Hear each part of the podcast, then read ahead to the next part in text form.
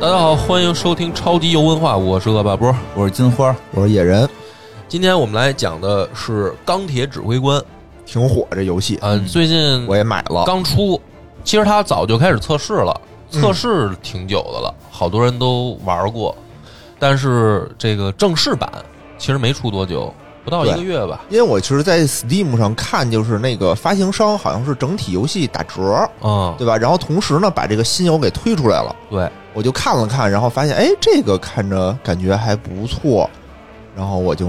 买了一个。我觉得不能说感觉不错了，就是太牛逼了，这游戏是吗就完全就点在我的那些兴趣点上。你说说你的兴趣点？我这个从小就喜欢看打仗，就嗯哦，喜欢就是看从从古代战场，然后到什么现代战场，就打仗的片子就喜欢看，哦，然后就老老做梦想当将军，小时候。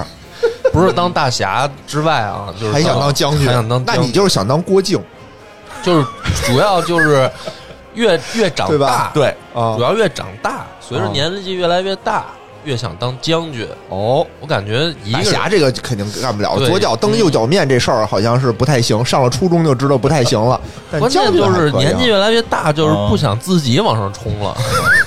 就是兄弟们上就行嗯了。我给大家，你给这大家不太安排露好，脸，你这安个排好工作，都得是对跟都我得是上，身先士卒，对呀、对啊都得跟我上。兄弟们上和同志们跟我上，你看看谁打赢了，对不这对？人家打仗都说了，这不是你没听那个看过《亮剑》没有？骂李云龙，你不是一个冲锋队嗯哦长，是不是？哦，但李云龙是不是赢了？李云龙赢了赢了呀，呀他不是他就是那一仗负伤了呀哦，你忘了哦？跟那个楚云飞哥俩都住院了嘛， 对不对？你不是一个冲锋队长，哦说多好。啊但是我觉得他动机还是不太对，对是吧？这个喜从小就喜欢看打仗，我觉得男、男孩儿吧，就是都有这个小时候喜欢看打仗那一面儿。是 嗯，然后我呢，就是玩这个游戏就感觉到了那种排兵布阵，哦，最关键的就是得讲究战略战术。是嗯哎，因为你要说咱们玩那个，比如说星际也好，魔兽、红警，啊这不都是吗？它这个呢，当然了，也讲究这个战略战术啊。但是这类游戏吧，有一个特别我我没办法克服的，就是我手笨。哦，还得有微操，对你有微操，嗯你这微操这事儿一弄就不行操不过来啊！我想的挺好，我说这，A 儿过 去，啊，我这个 A A 方面军在这儿埋伏着，哦我这个 B 方面军在这儿断后，C 从这儿这个勾引，然后我炸败什么用子龙那招儿上去抡两下，赶紧往后跑。哦，哦哎没炸操败不变行成了，真败炸败真跪了，他妈英雄上也先跪了。这这微操这事儿我真的是手残不行。嗯然后呢确，实是而且这种战略游戏吧，它还得讲究就是运营经济嘛。嗯对其实对你没打的时候，你通过就是我怎么那个采哎其实矿，对，其实不需啊不太需要前前边怎么打，主要是你经济够了，嗯，啊自己上不上都根本不重要滚雪球，啊。对哦对，就我觉得玩经济这块儿的事儿，就是不是我们那个所谓的就是排兵你布并阵那块儿了对将军不管经济，哎，将军都是跟大老大要王翦是吧？走十里地，跟跟西史谁说的呀？人不是说了吗？说跟阿正写封信说诸打葛点亮钱。从来没有跟刘备要过剑，对吧？啊人都得自己造剑去，对，所借以所以剑去。诸葛亮最后出不了蜀嘛， 就发展经济了就嘛。是他没想当诸葛亮，哦没想当诸葛不想亮，当诸葛亮，哦哎，我我觉得这个是啊，咱不就想当魏延，呃，我就想当那个前线指挥官，指挥官马啊谡，我不想当那个就是政治家不太什行么的，皇帝什么的，那都是大哥操心的事儿，哦对吧？哦什么广积粮、缓称王，这都大哥的事儿。就马上称王。我就想当徐达，我就是常遇春、徐达哦过过瘾，前线嗯这种吧，就是这种战略游戏也也我也不行，说实话也玩不过人家那脑子。嗯，嗯，啊那 怎么办 呀？这就是玩战术游戏呗。哎，对啊，这这个钢铁指挥官就好，嗯他是什么呢？就是你啊，把你这个排兵布阵你码好了，嗯，然后两边的这个士兵就互相就往前线就冲，哎，你是两边都控制不了，我就嗯是我跟对手都没有不都不用操就作自，走棋似的就玩法，自走棋。嗯，但是呢，它又不是这么的简单。哦，首先啊，从场地上来说，它这个地图呢就像一个篮球场，哦两边呢各自站一边儿，嗯然后呢每一方有两个这个指挥塔，嗯，就在这个自己场地的这个就是中央部分，嗯然后分开的一左一右俩指挥塔，然后两边儿就是你这篮球场界外嘛，不是有两边儿吗？嗯两边儿也可以排兵布阵，但是敌人哦，就是我自己的这边啊两边儿是敌人可以排兵布阵，哦，然后敌人的两边儿我也你开可始以兵布阵哦，所以它这个首先从地图上来讲呢，你别看很简单，而且嗯每一张图都这样，就是它只是给你换层皮，就图的方位都是这样的全部都一样，哦啊，没有什么这儿有一座山，没有那儿有一个什么隘口，没有对吧？三十六计用不上，用不上，就是用不上它这个地图是属于一个完全公平的地图，嗯嗯就地形不存在任何的差异。嗯然后呢，但是虽然你看着简单，真正玩起来你就会发现极为复杂。嗯那就光这个地图啊，因为你就得这么想，你不是能把你的部队派到敌人的侧后方两边儿吗？嗯，那这个就第一个问题，你派多少那都派过去，都派上来速推，上来就冲着他们塔冲塔 rush，对，那你的塔也没人守，我不守了，我就冲着他们把他们拔了就完了。那他也哎来是打你的，其实等于就是两边换完家还得回去再拼实力。哦，但是呢，你要想一个问题，嗯就是两边的这个偷袭区域啊，嗯它的地形比较狭窄，你没有办法去展开你的部队，哦，对吧？也就是说，像你说那样可以啊，两边互相偷家，对吧？嗯，你偷完家回来，咱们又得拼拼阵型了，哎，不是，那你在码兵的时候，你能看见对方怎么码的阵吗看不见，你也看不见、啊。，对，就是等于都准备好了，都点确定了，嗯两边就可以看见对方了。哦，然后你自就是，然后你每一回合，嗯它是这样，你每一回合给你的经济也是就是慢慢慢慢，比如第一回合给你两百块钱，嗯第二回合给你四百块钱，嗯然后就这么着慢慢给你钱，然后你每回合买的兵摆在哪里嗯就不能动了。比如说我第一第一回合我买了两队这个步兵，嗯，一左一右摆在这儿。那么第二回合，你的兵还是在这儿，你只是新买的兵，你能换位置。哦，就你上一回合摆的和你之前所有摆的就不能再变了。那也就是说，其实你对敌人的那个布防，嗯他的那个站位，你是有一个大概的了解的，因为他每回合可增加的新兵其实不多。是有限的。对，比如说你已经过了三回合了，嗯对方一共比如说有六支部队，哦他摆在哪儿是什么兵种，你就知道了。嗯那你就要根据是你之前跟他交手的这个经验，去在下一回合调整自己的兵种和站位。怎么有这么多回合？每一回合都是打光了为止吗？打光为止。然后呢，它是这样，就是你的这个部队，它的购买的价格是多少？然后当对方赢了，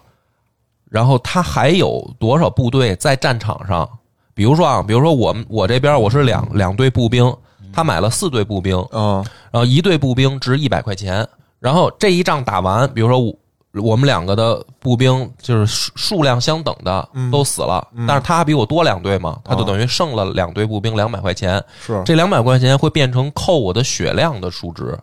哦然后我们两个一共，比如嗯说一共各自有四千的血量，扣完就输了。哦，那比如说有的人一上来，他前期他就暴暴兵嘛，嗯就是说我不买那个特贵的，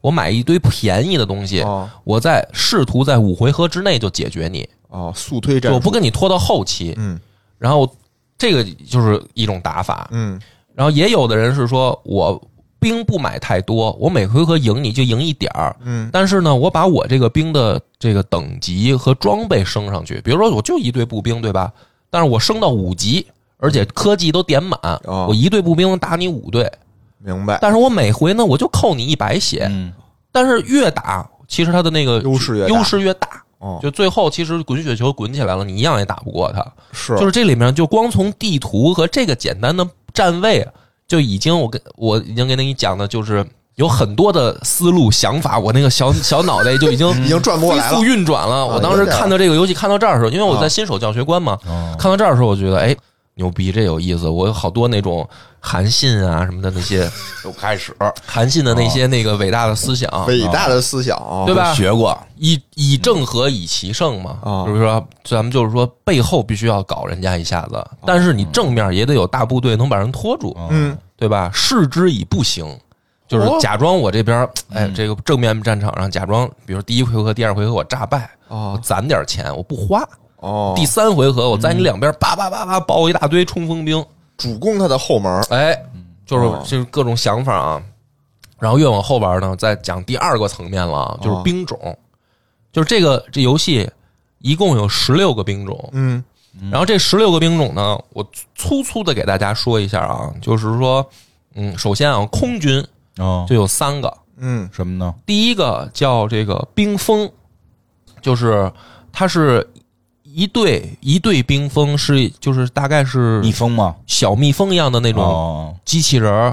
然后它你每买一个，就是直直接给你出一队，哦，这一队呢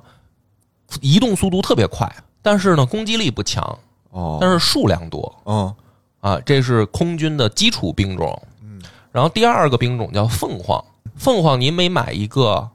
是什么什么造型呢？也是飞机，哦但是每买每买一对挺有就给你力两架，哦，这两架呢射程特别远，哦然后攻击力特别强。嗯但是呢，你就这么想啊，比如说你一队一队冰封打一队凤凰，嗯其实凤凰打不过冰封，嗯，因为它每次它只能开一枪，一枪只能打一个一，枪只能打一个。哦，所以你冰封实际上是可以上去群殴凤凰的，明白。但是这里面又有一个问题，凤凰还比冰封贵，哦，那我为什么要买凤凰？因为它射程远，哦，它射程远。那么我们刚才是 A 模型，有就是战略意义，对吧？就是说，如果单挑一队冰封打一队凤凰，冰封能赢，对吧？嗯，如果两队的情况下，就是两两队凤凰对两队冰封，那还是冰封能赢。对 那你你这几队都得是都得是啊，你这说的很有道理。那几队才能凤凰赢呢？哎，几队凤凰赢不对呀、了？你一队是这样，你就只是增加数量，它不会有质的变化。那怎么办？好，那就第三个兵种就叫这个，就叫霸主，嗯它是一个空中航空母舰。嗯然后霸主呢，一队只有一艘，嗯，更少了。更少了。但是呢，攻击距离不但很就是远狠，嗯，而且是有建设伤害。一打打一片。对，就是一打打一片。哦，所以呢，它会形成这样一个局势，就是霸主克冰封，嗯霸主一炮出去，半队冰封就没了，哦，两炮冰冰封就被解决光了。嗯，然后呢，但是呢，凤凰克霸主，因什为么哦两架凤凰打一队霸主的话，其实霸主也是开一枪嘛，哦，但是相当于凤凰是在开两枪，哦而且凤凰有两个，嗯，就是你简单这么理解啊。明白然后呢，但是这个冰封又克凤凰，哦，石头剪刀布。哎，石头剪刀布的这样一个循环嘛，嗯这个基本上就是空军的三个主要兵种。嗯然后地面部队那就更丰富了，一一共不是十六个嘛，嗯十六个减去三还剩十三个。对啊，嗯地面头儿对啊，地面兵种呢分成主要是两大类，哦一个是可对空的，一个是不可对空的。哦，就是强突地面。对，就是有的兵种它只能打地面的，嗯打不了空；有的兵种是既能打打天上的，也能打地下的。嗯嗯这是两大类啊，嗯两大类之外还分成三个呃大小的区别，就是嗯，兵种啊，就跟那个刚才我讲空军一样，霸主不是最大个儿吗？但是对啊嗯一队就一个，小蜜蜂最小，但是一队十多个。这个地面部队也是，也分成这三类，嗯有的呢一队就一个，有的是一队十多个，明白。啊。那地面部队的这个从从下往上讲啊，就是基础兵种有叫第一最最常出现的叫尖牙，嗯，就是普通的步兵，一下一大队。一下一队，然后数量多，拿着小枪 biu biu biu 的那样嗯啊也便宜啊，但是缺点也很明显，就是不抗揍哦，啊，数量多但不抗揍，嗯，但是便宜，明白。就是属于机枪兵儿，炮星灰嗯际争霸里的机枪机枪兵兵嗯儿。对。然后第二个叫长弓，嗯，像一个狙击手，就是他打的特别远，哦嗯，而且呢，单点的那个射杀的伤害特别高，哦但是他就啊一个，一造只有一个人。对，一一造一队只有一个。嗯然后呢，第三个呢叫湖光，嗯一队也只有一个，嗯，但是一打打一片建设。建设。嗯再往下还有叫坦克叫铁锤，一队六个，那也不也是建设伤害。嗯但那是这些东西你都能买是吗？就是你随便买，给你多少钱你就随便买，你对啊想自己怎么配怎么配。对啊，但是它是它是造价不一样。嗯，你比如说，你一上来就只有两百块钱，你第一回合你就只能买那些基础兵种。哦你比如说，你上来你就想买霸主，那是不可能的。哦，呃，铁锤呢，坦克就是移动速度慢，射程短，嗯但是血厚，适合顶在前面挨揍。哦，嗯，然后还有两个，一个叫爬虫，嗯，爬虫就不会发射，它是上去咬人，但是一队哦呢二十个，嚯，更多了。而且就是移动速度巨快，那咬费血吗？攻击力高吗？攻击力一般，小狗就像狗。小狗哦对，就像那个虫族的狗对上那个，比如说人族的机枪兵，嗯谁能赢谁能输不一定，嗯看谁多，对，看谁多。嗯然后还有一个叫铁球，铁球呢跟那个爬虫特别类似，就是它一队只有四个，但是呢，是呃，它也是点对点攻击，就是发射一个激光，嗯然后这个激光呢会随着射到人时身上的时间长短而决定伤害高低。一直射着你对，它我就一直盯着你射，哦然后这样的话呢，它的伤害是慢慢慢慢蹭一下放大的。哦，就是说，比如说你刚打到敌人身上两秒，伤害并不高。如果在这个期间你被比如说人家的狙击手长弓给点了，哦你这铁球就没了。没了比如说我有四，我有一队铁球四个，哦对面有两个长弓，加上前面一队，比如说小步兵，对吧？那么这样你的铁球冲上去，基本上瞬间就没了。所以你得有人保护这个铁球。对，但是如果比如说对面只有一个大型单位，就一个，嗯那我的铁球冲上去，那我铁球就赢了。哦，因为它攻击力高，就是它属于这种小小鱼吃大鱼的这样一种方式。明白？贵吗？这个铁球？铁球也不贵不，贵就是两百块钱一对。然后这个就是突击和近战兵种，还有一个叫野马，野马是一种战车，战车是移动速度巨快，能打天能打地，嗯但是巨脆。然后一队差不多十多个。然后基础兵种大概是这样啊，然后讲讲这个高级兵种，其中第一个我要说的就叫暴雨。暴雨呢，就是它类似于咱们看那个电影里面的那种卡秋莎火箭炮，它、哦它移动速度特别慢，嗯一队四个，但是呢，它打的距离特别远，而且是一发一一发射发射出一群导弹嗯，打地面，就是一炸炸一很厉片害啊！听哦啊着，。但是呢，它绝对不能被人近身，因为它的攻击距离呢是就是打说不，了近的。对它近的它没法打，就明比白如说五那个二十米之内的，它开不了枪，嗯它只能打二十米之外。听着跟红警似嗯的，红警里是不是原来也有这么一个，也有也有这么一个炮对叫卡秋莎是吧？嗯嗯专门打电呲儿用的。然后再往下呢，就是一些中级单位了，哦有一个叫犀牛，嗯犀牛呢就是一个站着的机器人儿，嗯然后巨壮，但一队就一个，嗯，他冲上去以后是拿电锯抡人哇，这听着狠，啊，嗯他的冲不过去呢就没用，冲不过去就完 了，对，扛揍吗？他巨抗揍，哦特别特别抗揍，就是他可是他是那种可以顶在前面，哦，然后吸引火力，嗯然后冲上去以后一顿乱杀，这是一个这狠这狠中型单位，嗯然后再往下就是大型单位了，嗯，最先介绍的叫堡垒，哦，这个机器人听着比也嗯扛揍，比犀牛还大个儿，一队也一个，而且呢能开保护罩，就是它嗯来这个呀，犀牛等于说自己扛打，嗯堡垒是我开一保护罩，在我周围的人我后头还能保护上。哦，它盾这么厉害山呀盾山是盾吧？山啊，对，啊就是说，比如说我这个堡垒下面配两队步兵，嗯，那我就既有火力又有距离，步坦协同，然后还肉，嗯，，对，嗯你配上那个铁球啊，就铁球躲后面，然后就瞄人家，他跟前面哎，砍这我待会儿讲为什么不能这么配我啊，操， 不能这么配，我给你这个特别有意思哦。我先把好吧大型单位讲完啊，第二个叫火神，哦火神呢跟堡垒特别像，但它也特别肉，但是呢它不能开保护罩。但它的是，它能放火，就是像火焰喷射器一样，哦而且烧得特别远，嗯就是它能一烧烧一片，明白？就是一个火神站在那儿，嗯你就有十对尖牙，你就是你就有十对爬虫，你也冲不上去。嗯嗯就是它是专门就杀这个血量低但是数量多的东西嗯，的。明白？那与它相对的有一个叫熔点，嗯，熔点就是单对单，嗯也是一个大型机器人儿，但是呢，我就只能打一个。就是不升科技的情况下、哦嗯打一个，然后不管你是多大个儿的东西，我只要单对单都打不过熔点，啊、就哪怕你开着堡垒过去，带着保护罩，哦熔点只要对上你，你的堡垒瞬间就没了也。没了啊这这厉害啊！嗯，然后最后还有一个叫骇客，嗯它跟熔点特别像，也是单打单的，但是呢，它不是把人家积累一定时间烧死，嗯它是积累到一定时间，对方的兵就变成我的了，有理，哎，有理对。吧？那对嗯给招过来但了，是它的这就里是等于它要有一个施法时间，啊，就是我不是说哎啪点一下，这个人就变我的，是是是，它有是理需要也是得啊跟那儿且吟他唱一会儿，念叨几秒，啊，对。但是他的问题其实也很明显，就是说你如果控制对方的大型单位，那你就赚嗨了嘛。对啊，但是呢，如果是一堆步兵冲过来呢，没什么用就没什么用。嗯哦。对，所以你就发现这个兵种十六个讲完了以后，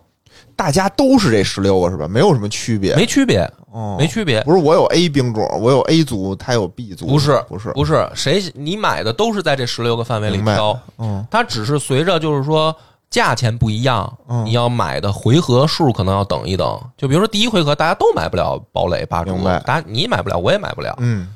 那是到第基本上到第三回合嗯，开始，就是十基本上两方都是十六个兵种就都可选了，哦，就是你想买什么，肯定应该是能凑出钱来买的。哦，那这个时候就是一个首先兵种博弈，就是我不可能，首先啊，不可能我这边完全造一模一样的兵种，哦比如说我十队小爬虫，你要敢这么小猫玩 rush，到第三回合嗯，人家必然就发现了。那都知道，破解的话特别好破解，哦比如说我到第三回合我买了十呃，比如说我买了八对爬虫，哦那人一看哦，这样是吧？哦，直接买一个火神，你前三回合等于积攒的优势就全没了，哎，我能卖吗？呃，就是不能买。不能卖，就我买了这些东西，就是这些东西了。对，对哦呃，它有特殊技能叫回收，嗯就是可以卖，但是不是像你说那个大面积卖？比如说我第一回合买了，比如说我的前三回合我买了八对爬虫，哦然后我到第四回合我全卖了，重新买别的不行，它那个技能你只能卖一对。哦，那我可以前三回合先佯攻我三对爬虫，然后我爬虫配上一个什么大哥，但是问题是，一般到第三回合，如果你这么打的话，你的意图太明显，到第二回合人就已经发现了，大家这么精吗？很精。就是每一回合你的变化，你的那个稍微的排兵布阵的变化，就会导致你这一回合的胜败。哎，这是一 v 一的游戏吗？一 v 一也有二 v 二，哦哦哦，嗯，但一般我一般大家都打一 v 一，都打我也 1v1 我打一 v 一，就你永远是你的对手，就是这个对手，就不会说像那种因为自走棋嘛，对吧？大家都玩什么金铲铲啊？嗯哦，什么不是不是，他那就种是叫九一对个一人，一对一，一对一直到把啊对方打死为止。哦哦哦，嗯，然后这样的话呢，就是说你必须要选择兵种搭配嘛，就是比如说我放放一些坦克在前面顶伤害，或者放一些钢球在前面顶伤害，是嗯然后啊，后面配一些尖牙或者爬虫嗯或者长弓，就是大家要兵种搭配嘛。嗯但是就是碰到第二个问题了，因为它是两边对冲，对吧？这些兵种它们的行进速度不一样，比如说爬虫，它行进速度就特别快。冲过去了，啊，但是你的这个步兵跟长弓这些行动速度就特别慢，所以呢，你还不能说我我买不同的兵种啊，我放在这儿就行了，因为你会发现真正一开打，你的前后阵型就脱节了那你就得往把那个跑得快的往后放。啊，跑的对，就是说这这就到第第三层了。我第二层就我就解释完了啊，就是说大啊因为大家速度不一样，比如说我就码的整整齐齐，码这儿码这儿一排，一排哎或者一个方方阵什么的，这就变成赛跑了。你一旦赛跑的话，你的阵型一旦开打，马上就会脱节，嗯就变成了比如说跑得快的先冲上去送死，跑得慢的后冲上去送死。哦，就不能做到这个什么兵合一处，哎对吧？你的兵力就分变散成了那个葫芦娃救爷就爷，就爷爷。对，哦那么就像你说的，那就是说我靠摆的阵型的方位嘛，跑得快的往后搁，跑得这个慢的往前搁，嗯，然后我要达到一种效果，就是让他们同时赶到前线，对吧？那就碰到另一个问题，你记得我刚才有一个兵种叫暴雨吗？它是一砸砸一片，也就是说，如果人家发现你的阵型摆成这样，他可以多买几个暴雨。你是同一时刻赶到战场了，同一时刻把你砸全砸死，就是哎真精，这人对，就是说，认输吧。所以怎我么就就我就为什么这么说？因为你遇到的你遇到的困难，对方也都会遇到。，对，这是一公平的游戏。所以其实我玩到这儿的时候，我就觉得我已经算不过来，我就退款 了。不是，你别着急啊，因为我到这儿，我还我还在想那些古人，那又还还有这古人还，都冲锋枪、大大飞机了，还想主人那？不都一战、二战时候这么多经典战例呢？啊你不得不得想想吗？怎么我就想破解呢就是说，首先啊，咱们就是呃，得这个不大谈战壕不谈协同，不坦协同，不胆对协同，对吧？就是说，二战的一战的这个作战方法，嗯，然后呢，你要这个分割包围，哇，就是说你不能都码一坨，嗯你也不能都码一排，嗯但是呢，比如说我可以买，比如说三四队这个冲锋的小爬虫，嗯我就放在我战场的右后方，然后呢，我正面均匀的码坦克，比嗯如说码两道，然后后面再均匀的配暴雨，这样的话呢，我在正面战场上，他们走的也不快，嗯也有先有后的赶到战场，然后吃伤害，嗯，但是呢，我这一对小爬虫会起到出其不意的效果。你从右后方突袭他一下，对吧？他比如说，他下一回合他知道我右后方这不是有爬虫了吗？哎如果左后方再放几个冰封，啊，然后我在他的的就是我就每一回合都让他带着节奏打他嘛，哦，就是他要根据我的节奏，他说他吃一回合的亏，哦知道我这儿比如说窜出来几只爬虫，对吧？他可能就在这儿放几个，比如说湖光防我。嗯那我下回合我不在这儿加兵力了，我在你的左后方我加几个冰封嘛。那你哦，那那你可能又吃一亏，对啊，他就他就又没又没吃亏，这就等于那你下一回合你就得在在他的左后方放几个野马在防我的冰封，啊，对吧？那我再下一回合，我在就在前线最前线，我顶一犀牛，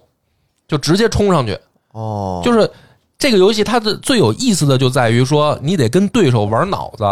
如果哎预判他的预判，对预判他的预判哦，让他错预判我的预判，哦，哎呦呵，然后大家在这个基础上，这个是第三层了，对吧？就是阵型啊，哦兵种互克。到第三层了，这都对，第四层是每一个兵种可以升科技，可以升科技。比如说啊，比如说最最便宜的这个步兵尖牙，啊，它不是手又短，血又脆，啊，然后这个攻击力又低，但是它便宜吗？啊，好，有一个办法，我就铺大量的尖牙啊！我我前面我可以输你四回合，因为它这个血是直到扣完你就彻底输了，明白，但是你没扣完，哪怕我就剩一滴血，我还有翻盘，哎我还有翻盘的机会。嗯所以我当时我就发发明另一个战术，就比如说尖牙也好，野马也好，这样便宜又大量的兵种，嗯，我把它的射程跟攻击力升上去，这样的话就变成说变成高级兵种了，对，就就是说我到第五回合、第六回合的时候，我有一大片成成山排山倒海的这个兵群，啊，然后我前期你不是嫌我弱吗？就是说你你因为就是弱，他前期肯定知道我 弱，啊，那因为没升科技。哦哦，嗯如果我把他们的射程升上去，就是以就是说量变质变，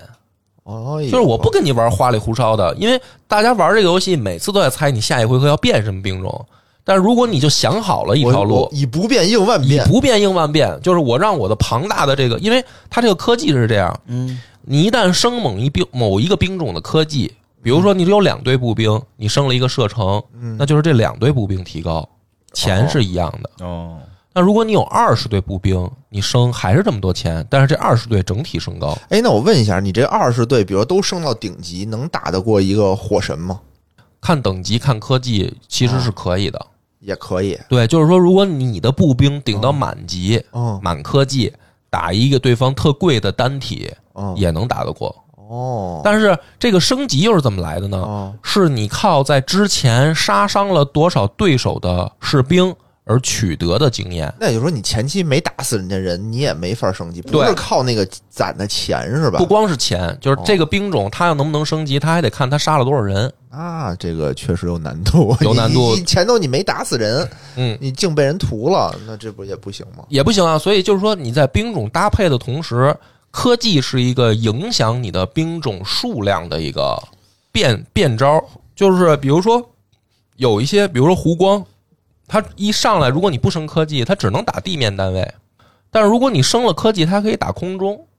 哦就是说白了，科技是一个，比如说熔点也是，如果你不升科技，它只能点对点；但是你升了科技，它可以打一片。这不挺厉害的吗？所以就每一个兵种，你只要把它的科技点上去，它都变得更厉害。哎，那我问一句啊，就你刚才说那个、什么，就是给人右后方先埋伏一队，嗯，又给人左后方又埋伏一队，嗯，对吧？你不是说我要就防这种偷袭不行吗？那我应该怎么办呀？我就遇见这种想偷袭我的人，那别你管他，不，那你我可以直接就是在排兵布阵的时候，就把你啊所有的部队都先码在左后和右后方。那我不就吃亏了吗？啊但是你前面也要放一些，就是说，你比如说你前面前线顶两排坦克，哦，你在假如说他不放在你的后面偷袭你啊，嗯，那你前面放了坦克，在坦克没损失干净的时候，你的左后右后就已经冲到前线了，哦，明白吧？但如果他偷袭你，这两队就会防止他的偷袭，然后打光了他偷袭部队，再冲到前线。但是你的坦克的作用就是在你的大部队集结之前顶住，不让他的部队冲进来。哦，就是你坦克的作用，对，就是所以排兵布阵就非常讲究。咱们刚才已经讲到第四层科技了你一共有，你先告诉我，你 一共有多少多层少？层？啊，还往下一就共你就说最终极的你有多少？比如我只站在了第二层，但是波哥站在了大气层。第五层，就是说白了，呃，以变应变，哦，就是我刚才咱们说到，就是说我们带着节奏走，对吧？嗯哦但实际上不论怎么带带节奏啊，真正的高手是他有预判了以后，他根据你每一回合的变化来来改变自己的策略，就是说。你以为他你老能判断出我到底要干什么，对，老变，老变，老变我每一回那合都我也在变，呀。对，大家都在变，所以这个游戏就是有意思啊！你看哦着好像听起来挺无聊的，但是实际上就是因为在千变万化当中，这十六个兵种的不断的组合变化当中，然后有各种各样的打法可以出现。波哥还是爱玩脑子，嗯听出来了，听出来了听出来了。然后我就是等于玩到这个这个程度啊，嗯，就是怎么样？老挨 揍，就这是也是跟人打是吧？对，跟人打就是跟人打，就是就是每次都第五层了，还克不住他们吗？我觉得波哥也不这啊他让，们也没地儿能充点钱。能充钱吗？呃不不能能吧。充钱，不能没有充充钱钱。嗯这帮小卡勒米，对吧？波哥一过去，应该这横扫他们，他们这有跪地求饶的份儿啊！不是因为我觉得这个有意思，就是说，就是如果啊，比如说我就制定某一个固定战术，嗯比如说坦克加步兵加暴雨，啊哎，我操，或者这个怎么办？他们又已经已经只能跪地求饶。那这种战术你就是啊能打个五五开，就是你想好了某一个，比如说我这一局我就全部发展空军，嗯，就是霸主、凤凰加冰封三种结合，不管你什么，嗯我就这么出。我每一回合我都精确的计算到我这一回合的钱花在哪儿，哎，我就这么出。那么这种情况下能打五五开，百分之五十的胜率，啊就是说你能赢对手一半儿，因哦为你的战术固 定，嗯赢一半儿。对你的战术固定，就是说，呃，有的高手他是能能克你，能知道克你的，哦，那还有不是高手的呢？对，但是还有不是高手的，就是说他没有做到办法，就是说你想好了每一分钱怎么花的情况下，他马上给你调整出针对你的战术，哦，因为比如说我张三有 A 战术，嗯我知道我这个战术每一毛钱花在哪儿，嗯，李四有 B 战术，嗯我知道 B 战术每一毛钱花在哪儿。大家都把钱花光。王五有哎哦有 C 战术，我们有三个战术。但是如果你碰到一个正常的人，哦，他是不知道 A、B、C 三种战术每一个细节的，哦，所以他在这种情况下，他就算想随机应变的去调整，也不如你算的精细。明白，就是我看过兵法的和没看过兵法的，对吧？嗯，就我完全不知道什么是兵法的，我就上来就冲，这是嗯一种。但人家稍微看过一点的呢，哎，就能打过我这个完全不知道的。对。嗯或者我再换一个比方，比如说我，比如说张三，嗯，我就练拳头，对吧？我就是一拳击手，我就上肢厉害。李四，我是一玩摔跤的，我就是能把人家绊到地上，嗯然后我在地上跟人家抱在一块儿，把人锁死。王五可能是一练跆拳道的，他就腿厉害，对吧？这三个人他就只练自己精通的那一门武艺。明白。那你这个时候呢，你碰上一个真正的高手，那就能他们仨都没用，对吧？比如说碰到闪电五连鞭，你们仨 都都完。但是哇那对吧？发发令狐冲啊对吧？我令狐冲练的独孤九剑就是就是什么破剑式、破掌式嘛，就你啊出什么招，我都能给你破了，对这就高手但是不是所有人都是高手？啊但是你碰上一个正常打的人，啊！就是你出 A，我就出，用我的方法，以不变应万变，对大家五五开，所以这个这个玩到中期的时候会变成什么呢？嗯，就是比如说一玩拳击的碰上一跆拳道的，啊俩人都有自己战术，就都那用咱自就己的，那咱就碰，因为你想以以变化应对变化这件事儿的要求太高了，就是你既得玩脑子算，还得观察敌人，还得预判，就是你得把 A、B、C 可能这几种战法你全都得熟全悉得了，熟悉你才了解能嗯才能那什么。你现在胜率多少？我现在五五开吧，啊，百分之五十，百分之五嗯十，你现在已经达到了那种，就是我现在研究了 A 战术的这个，就精通于 A 战术的这种做法。嗯，我现在正在练的，就是啊我不太追求说我每局要赢了，我现在正在练的就是我能细微观察出它有什么变化，然后我想、哦我想以最后成为真正的高手为目标，战术大师就是我没有固定的战术啊，哦我的战术就是你的是什么战术，我见招拆招，无招胜有招，哦对还是令狐冲是你的这个哎榜样，就想这么玩儿啊，所以呢，这样这么玩儿目标呢。很远大。起范儿了，对，这么着就是真正的高手，啊节目都做完了，回去还玩 啊？玩儿啊！这我真太有意思了，这我一打现在又是一宿一宿的，又一宿一宿的嗯工作得抓紧啊！我这个这么说吧，现在就按照我这个打法啊，啊，什么时候离婚？呃，反正十盘里面啊，嗯，能赢几盘？能输八盘，嗯，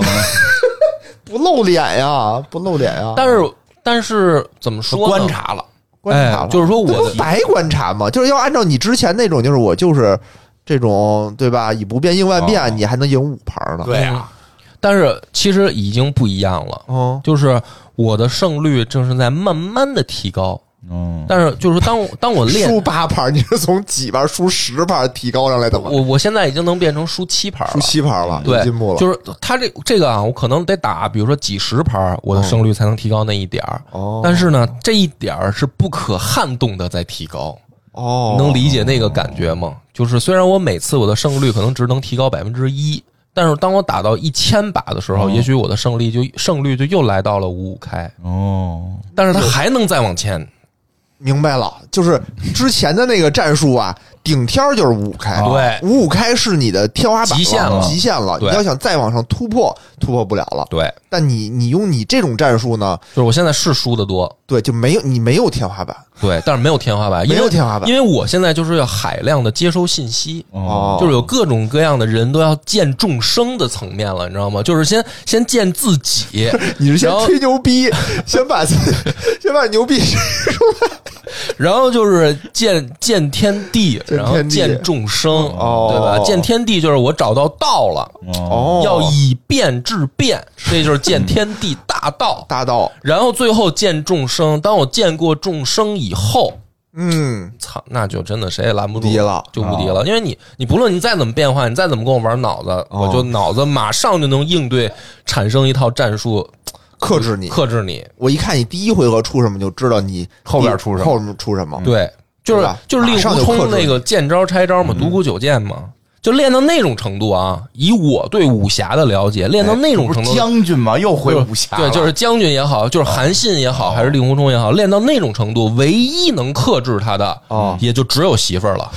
就是只要再过了男女这一 关，我觉得你媳妇儿这关，你就让你到不了什么。你说这境界，令狐冲也没有过这关，过不了，哦过不了。对过吧？不了韩信过了吗？韩信就是不娶媳妇儿嘛，啊，但是不是也是被这个那对啊，个就所以韩信更厉害 啊，对吧？就是说，要不然为什么韩信能踏踏那么厉实害实晚上该睡觉睡觉。然后，但是今天我就是跟大家分享的是这个，就是说等于打仗啊，排兵布阵的它这一个内化的过程。哦这个内化的过程，就是今天我想给大哎家，，我问一句啊嗯，韩信是这么过来的吗？韩信啊，韩信应该不是，应该不是因为他要输这么多场的话，他早就没工作了，韩信，早就他就一场都没，他不能输。我觉得韩信就考虑没是出手即巅峰的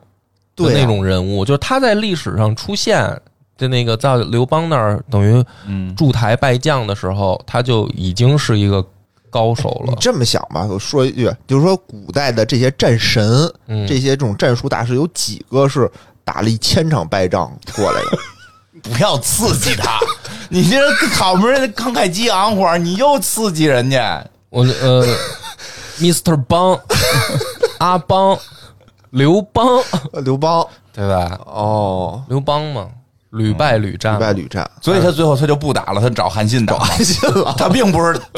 他越他最后成战神没有啊？不我觉得他最后老输就不行，咱换个手吧，换个人带带我打吧。我觉得是这样，就是说啊，你看啊，比如说曹操吧，哦，他是不是兵法大家？啊，是吧呃是吧嗯是吧？算吧，算算算呃算。八十多呢，这个但是曹操吃过好多败仗，嗯，对对吧？就是说，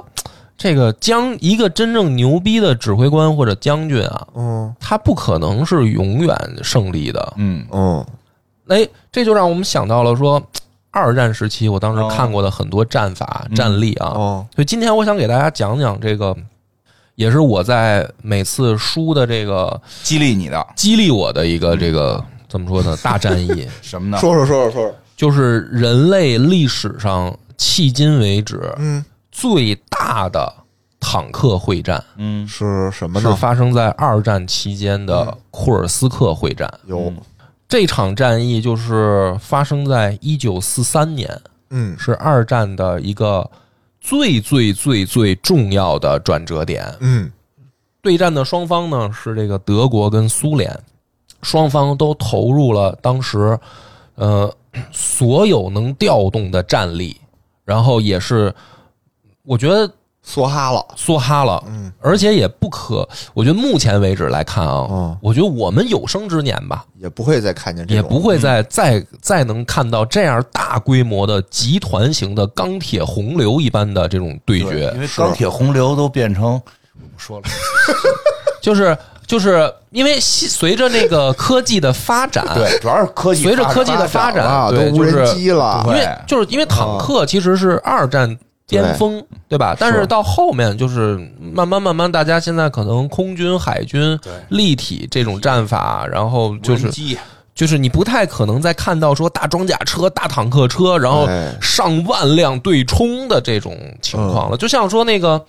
我们就说就是说火器战争时候的那种排排队枪毙的情 况，在现在战争当中也也没没有了。哎真是我嗯，们怀念排队墙壁，没有。突然想起来，要是就是这比喻特别有道理。啊哦比如这人那边是坦克，三辆坦克，这边说我们现在已经集结了十万，拿啊着这个这个后前膛上枪的这个 上子弹枪的这个鹦鹉的战士啊那边有三辆坦克，那你真是鹦鹉战士对啊，他就是说现，我觉得现代战争啊，哦，钢铁人流，他他就是讲究这个有点疼啊，单兵钢啊铁人流，我天单兵科技含量嘛，啊，对吧？就是说，现在的一个这个怎么说呢？呃，最先进的步兵，嗯，嗯，他这一身装备扔到古代战场上，他就是战神，那可不嘛， 那可不嘛，就对 吧？冲锋枪那除了 AK，啊拿我着都对都别说最先进的，啊咱就给把 AK 啊就是战神了，加个已经夜视仪，啊，嗯对啊哇塞，无敌了，那就是那那肯定也行医呀，太搞笑了， 对吧？如果你对啊你一个现代的战斗机，你有个望远镜，我觉得都就神是器，现在这个时代的最啊先进的战斗机，你要是放到一战的战场上，那你、嗯那你就是这个外星人，对，对吧？没人能拦得住你，可能就没有你那想个干嘛就九九十七号汽油没有，哦，那倒是。带着油 穿越，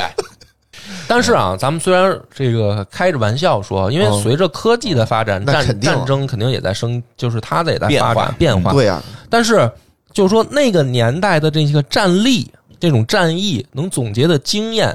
到今天还是有它的价值和意义的。嗯比如说，说说我我我们说韩信的这种这种战法，《孙子兵法》里面的核心思想，哎，哎，它还是不过时的。什么思想呢？嗯，就，那就是听那个细菌佛讲的 那期，啊所以今天我们就来讲讲这个库尔斯克大会战再来来说啊。说，我也是看了这个以后，我才悟出来，我要以变化应应对这个所有的敌人的哦，就是我的核心心法。因为我我我我我我就直直接说吧，那天晚上吧，输了半宿，抽了半包烟，我就你是挺厉害的，我觉得真的 精神可精神 嘉可嘉，我哎真的感是。觉我感觉就是不能这么下去了，就是。我打教学关的时候，我就觉得这个游戏不适合 我。不是因为我你知道为我为什么会输半宿啊？嗯，为什因么？为我当时呢，就是玩这游戏没多久，我先想到的是闪电战，哦，就是我想我就是想了一个我自己的独特战法，嗯就是用这个爬虫配野马嗯快速突击，嗯，就是用高机动力和大量的这个人海去哦堆人家，然后靠这个速度取胜。是因为我当时看了，我就因为我在二战当中记忆最深的战例闪电战就是闪电战啊，呃，当然，这个国家那个当时走歪了啊， 这个这个这是另一回事儿。但是是从战场上来说，咱们从这个战术上来说哎，其实闪电战不是说走歪了，就是我军当时也会经常用这种快速行、哦行进，嗯只不过我们可能不叫闪电战，对对吧？啊。哦但是但是他的那个闪电战里面呢，他最为什么我是到这个游戏我想起来闪电战？哦闪电战里一个最快就是最核心的是装甲跟摩托化部队的应用。哦，就是不是说我用这个快速穿插，然后这个这个大量的部队以快速奔袭的这种方式，这个叫闪电战。哦闪电战一个最核心的就是德国那个哦，它是以摩托化和机械化、装甲化部队快速奔袭，哦就是是它的是是嗯里面有一个这个是很重要的。是你说我这个一万名骑兵快速奔袭叫不叫闪电 战？这不叫那会儿叫，啊。那会儿叫，所以我当时呢在玩这游戏，我就发明了一套自己的那个所谓的闪电战。嗯就打成五五开嘛。嗯，但是就是感觉就是输了半宿以后觉得不过瘾，就我就想问题出在哪儿。嗯当时我就想起出在哪儿？我就想起这个库尔斯克了，嗯嗯，想起了古人，想起了这些古哎，人。对，比古这个时候，所以今天我就好好讲讲这个啊，说这个首先什么是库尔斯克？库尔斯克是一个地名儿那是啊，多新鲜啊啊！。呃，不是，有的战役它不以那个地名命名，哦哦哦对吧？库尔斯克呢是一个地方，这个地方当时啊，就是德国和苏联两军形成了一个就是非常奇妙的布局，嗯，就是咱们中国的那个弓箭的弓字儿，嗯，形成了一个这样的一个形状，哦，是曲了拐弯的，相当于上中下嗯有三格，对吧？嗯，弓，大家想想弓箭那个是弓是上中下三个格嘛，是，嗯，中间的这个格嗯，就叫库尔斯克。哦，它现在是被苏联占领，嗯然后上下那两个格嗯，是德国占领，所以它就形成了一个特别有有意思被的包围情了况？嘛？嗯对，但不是不是它再往再往南北延伸，就大家的那个就就平了，哦，嗯，明白？就你是要怎么看？不能叫包围，叫一把尖刀插入了敌人的心脏。对，这个当时就是说苏联的铁拳打进了德国纳粹的这个重要位置。哦如果你要是真打得好，你就拉开了一个战略的一个口子，它两边它不能汇合哦但问了。题是库尔斯克这不是我们的地儿吗？不是啊，不是当时在打嘛，你不要哦管当那时在个地儿。战不是争苏联的地儿吗战争不是我们的地儿啊，哦是你如果要从那个当时的那个位置上说，哦是等于德军在人家的那个国土上要不作然战叫，重大转折呢。明白，啊嗯，明白，然后这个这种就像刚才金花说的，就是对于德军来说、嗯是一个非常不能接受的战线。就等于我被的分战线割了对被你撕开了一个口子，突进来了。哦哦那么，但是同时呢，它又嗯是一个非常诱人的战线。哦，就是说，如果我从南北两侧，就是你的突出部位的根部，南北两侧的根部，我发动前行攻势，嗯就是南北合进，然后向把你包围中了间包围突袭你的这个后方。嗯，一旦形成包围，嗯那就是全歼你的主力。明白，但是他不能接受的就在于说，我被人突进来以后，嗯突出部就是比如说苏联这边，哦我就可以在南北西三个方向发起进攻，啊就来撕扯你的这个布局的后方嘛。哦，所以德军现在就是必须要解决这个库尔斯克问题。嗯哎，当时呢，这个我刚才把两边的阵型讲了，嗯再讲讲他们的这个兵力布置啊。嗯，当时的北边儿就是等于这个工字形的北边那一格是德国的中央集团军，然后凸字凸字形的这个苏联部分，嗯就中间部分是苏联的中央方面军以及它的沃罗涅日方面军，然后再往南是德国的南方集团军，嗯就等于两家的主力都已经堆在这儿了。然后这种情况下呢，就有意思了。首先啊，就是说德国这边他们就要想，我们解决这个问题，一旦成功了，是决定整个二战走向的关键战役了。是，就是如果我们在南北两方库尔斯克的南北两方发动前行攻势，因为我正好南北两方是我两个大最大的集团军的主力。是，如果我一旦发动这种前行攻势，切断了库尔斯克的退路，把整个中央红军包在里面包了饺子全部歼灭的话，那基本上苏联就嗯没有还手之力了。哦，那整个局面就打开了。所以当时呢，这个德国的这些高级军官就向希特勒提出了一个这个，就是我刚才说的那个前行攻势的方案。希特勒将它命名为“堡垒计划”，就是它是有一个专门的行动代号哦的，叫“堡垒计划”。堡垒计划的目的就是在库尔斯克南北同时发起集团军冲锋，嗯然后用前行攻势切断苏军、中央红军的后路，嗯在库尔斯克把中央红军包了饺子。然后当时呢，德国为这个堡垒行动调动了五十个师的战力，哦，其中有十六个是坦克师，就是这十六个师里面全部都全是是坦克哦全部都是主战坦克。然后中央集团军方面的这个司令员是克鲁格，嗯，这个德军的德军元帅了，当时已经。嗯然后南方集团军是曼施坦因，嗯就是德国三大名将嘛，曼施坦因、古德里安和隆美尔。哦这个其中他们两大元帅已经出现，呃，这个克鲁格加上曼施坦因，哦一南一北，整个指挥这个两个最重要的集团军。嗯然后德国北面的这个有第九集团军和第二集团军，第九集团军总共三十三万人，第二集团军在这个库尔斯克的西部有哦九万人。我所以他们的主攻方向是从北往南打，然后第二集团军在正西边是进行侧翼，就是吸引你的火力，因为你不知道我这儿有多少人是啊。然后曼施坦因那边呢是第四集团军和肯普夫战役集群，第四集团军是二十二万三千人，肯普夫战役集群是十二万人，所以总共这个五十个师的兵力合计。就是这一场库尔斯克动用九十万人，德国，德国，哎呦，然后火炮一万门，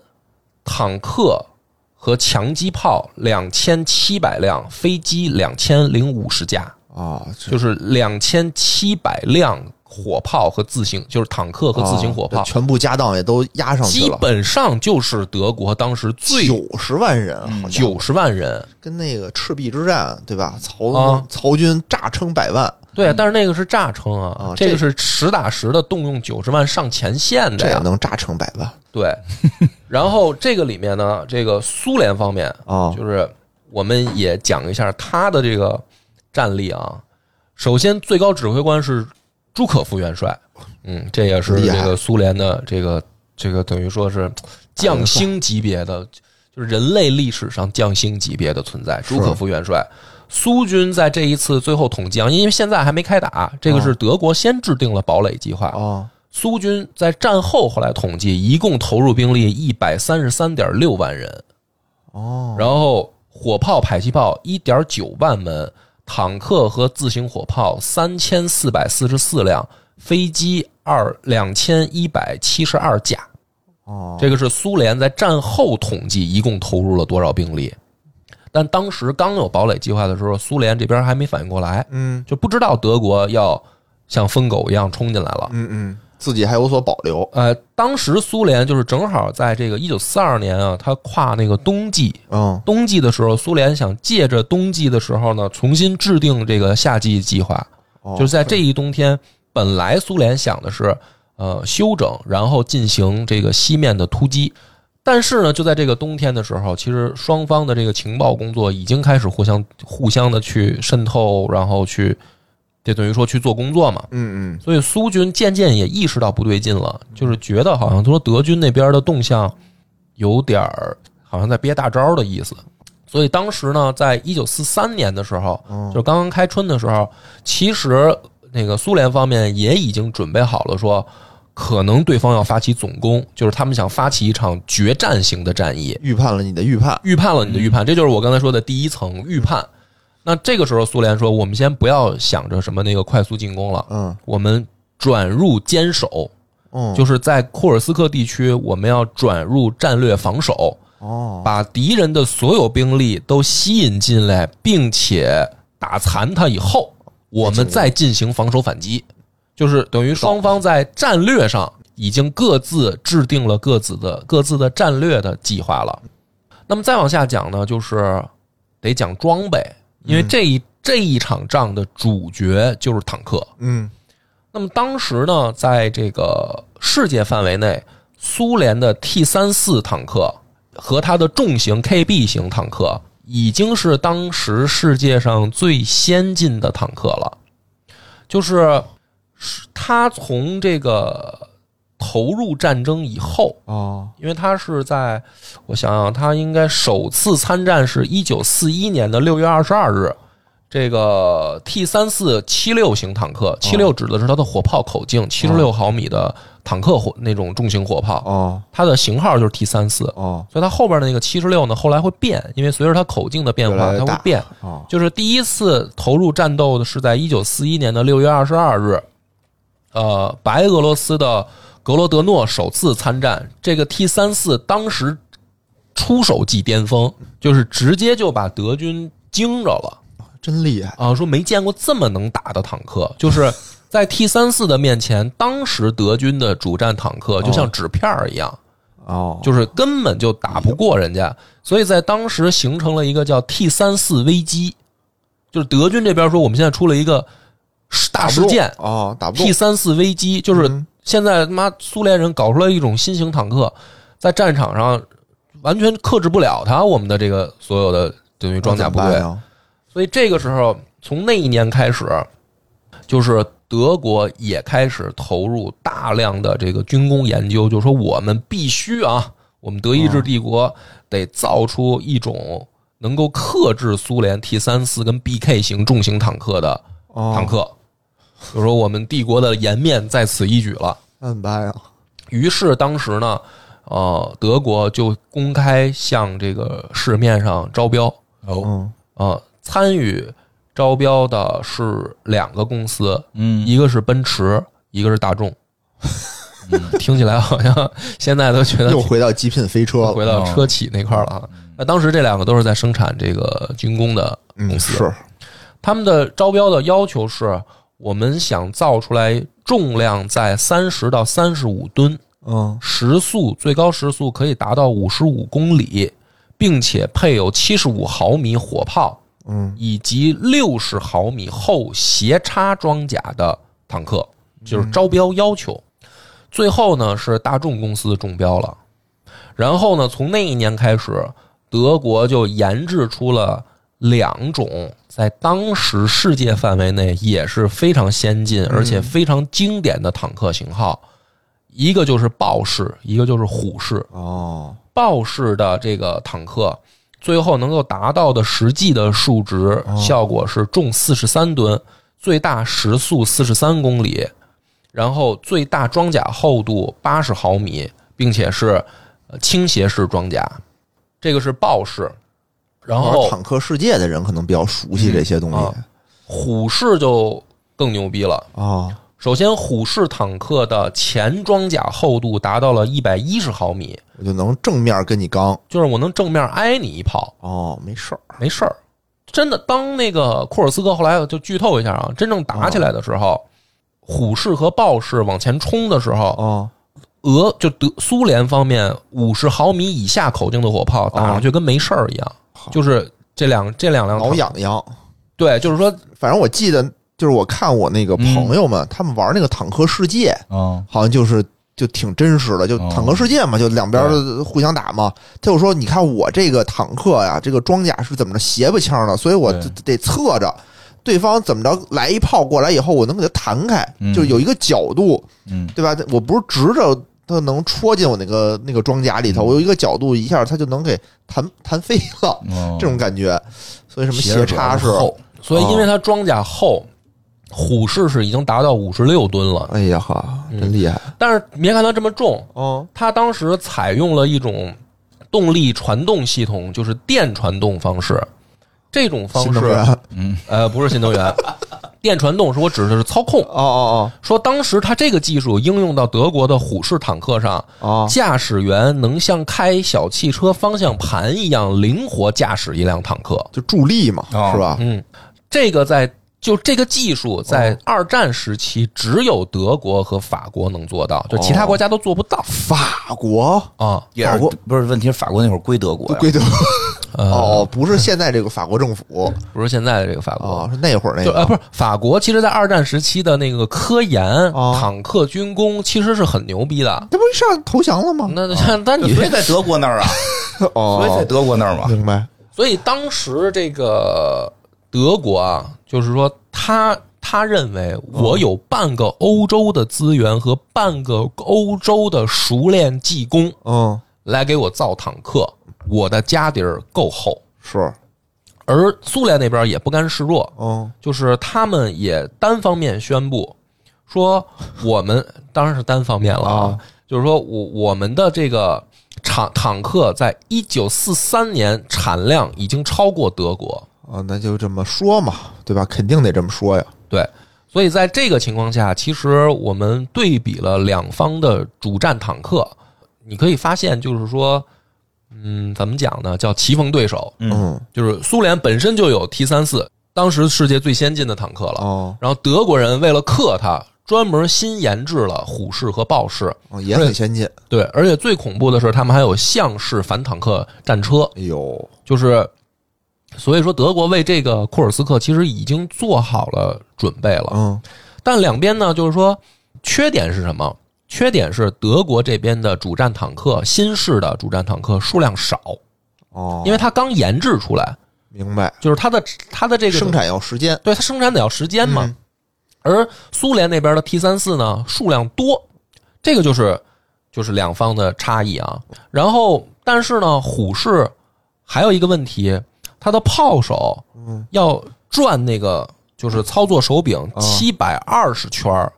七百二十，七百，二十圈儿，它的炮台才能转一圈儿，就是它完整的虎式坦克转一圈儿，它的炮手要在底下摇七百二十哦那圈时候儿。不是很灵活。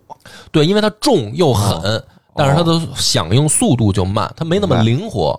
白而苏联的 T 三四呢，机动灵活性特别高，嗯就是适合去跟你贴身近战。嗯但是苏联的开始的坦克一开始是只有指挥坦克才配备无线电，嗯说，白了还是就是落也后一是些啊被人打的，就是等于在防守反击当中，把重工业都往东迁，哦慢慢慢慢，它才才就是坦克生产线才才开足马力配备。所以在 T 三四真正刚刚投入使用的时候，大量的坦克是没有无线电的，那怎么办呀？我就都靠旗语，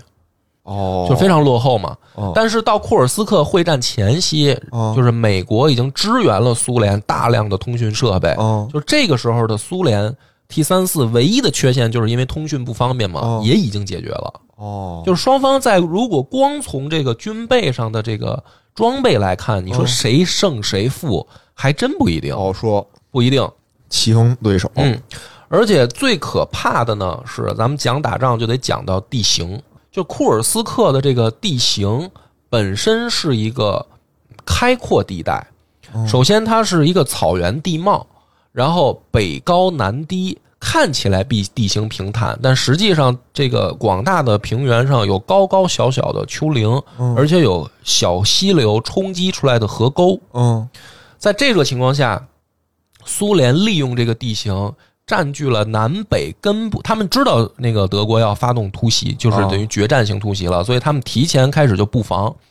把高点都架上了坦克的这个掩体和自行火炮的掩体。哎，这就是《孙子兵法》嗯对吧？什么什么什么得占高的的地儿，对，然后以高地为核心向外辐射，展开他们的防线，然后在防线上挖反坦克壕和和断崖式的坑。嗯这种坑，我看后来的那个就是讲解，嗯就是有人去挖出来资料，嗯苏联的那个坑啊，就是前后能挖七米，嗯，哦宽度嘛，就相当于前后七那那你米，得宽啊深三米，啊，坦克一陷就掉下去坦克进去就掉下去了。啊，你挖窄了人就过去了，对啊，这个挖这种沟啊，就是嗯等于这个就是故意坑坦克的沟，明白？然后并且呢，在这个库尔斯克地区大面积布雷，然后当时他们一万公里的这个反坦克壕，嗯和这个沟，配上一万余个小型指挥所和观察所，嗯三点五万个掩体，架设了一千二百公里的铁丝网，哎呦，就是给你的坦克设置层层限制。嗯每公里啊，就是每公里哦，这个按照这个长度，每公里正面埋一千五百枚反坦克雷，哇，然后一千七百个反坦克步兵雷，就是你开进来就就就你被就炸你就肯定是要踩雷。啊！然后反坦克火炮的密度达到每公里二十门，然后重要地段每公里七十门。嚯，那这个就是我觉得埋了这么多雷吧，就是说你德国军队进不来，但嗯我苏联军队我也出不去不是啊，不是、啊不是人同学，人自个儿知道埋哪儿了是吧？啊！是知道吗？自个儿这都埋上了，我哪知道？看不出来，这地都平平的。不是，你先听完啊。他，因为他现在苏联的那个决策叫哦防守反击嘛，防守反击就是说我这一阶段我不追求打出去，我是要把你所有冲进来的兵力都消耗光，明白？然后我才要防守反击。这样的战线，反坦克战线，啊苏联一共布了八道，哦，哎呦，然后前后纵深每一道每一道防线的纵深是十公里，一共八道。哦，哎呦就是你刚才想那问题， 就是就是说我冲出去，啊！我不出去，我不出去，我是把你都消耗光了，明白？我再出去。每一道防线后面配一个坦克军随机带动，哦，就是说，因为坦克是动的呀，是就是我在这儿不好勾，但是没准你绕呢，你绕我就追着打你。在这样的情况下，苏联就相当于呃准备好了，固若金汤，他们认为准备好了，而德国哦嗯连只方面蚊子都不能飞进来。对德国方面也认为准备好了，哦就是堡垒计划也认为准备好了，就是他南北两个大集团军调动了所有能调动的坦克、嗯，自行火炮以及飞机，他有冲这八道防线吗？他要冲，哦，真愣，就是就正他面不能，他不能像那个他绕过去吗？马奇诺防线那样，他绕过去不行吗？绕到哪儿呢？因为我他现在的问题是，德国跟苏联双方都在精算对方的战争补给，啊，就是毕竟德国是客场作战，它的所有的物资补给线有数的就那几条，哦，而俄国因为在本土作战，补给线德国不清楚，嗯哦，就是你从哪儿送送物资上来，德国这边是掌握不知道清的。哦主要是元首定了，说了嘛，我从河北省来嘛，我的物资都从河北省哦来。然后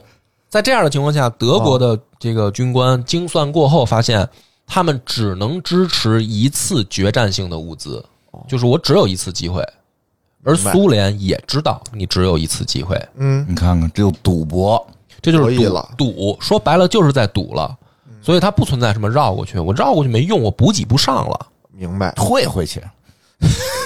这就是元认首输输一半儿， 对，是的，认输是输一半儿，你这就东西就不能赌，这就是元首有病。我跟你说，元元首元首那个一个他他他着急啊，哦嗯，那赶紧他想表达一下，他他硬，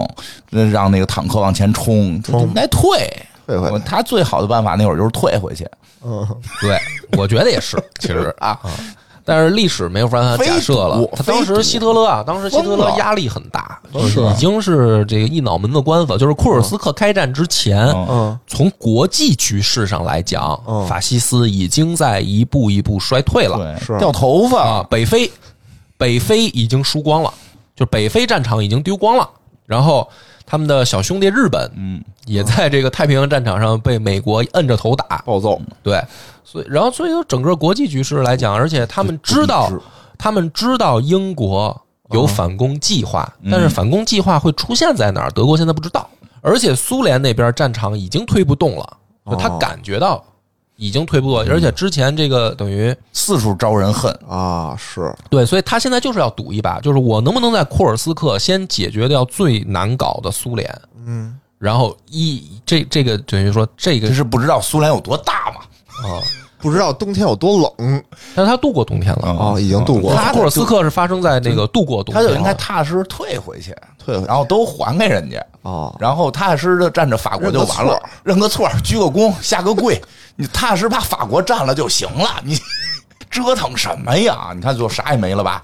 所以当时呢，真正一九四三年五月六是五月六号啊，西安其实就已经开打的是两边的空军，嗯，就是真正的坦克主系，哦还有等一等，先嗯是两边的空军，首先是苏联的空军发起了连续四天的猛攻，找准了德国的二十六个机场猛炸，就在哦库尔斯克周围的二十六个机场猛猛砸你一遍，先干掉德国三百七十三架飞机哎，呀击伤五十一架，已经输了，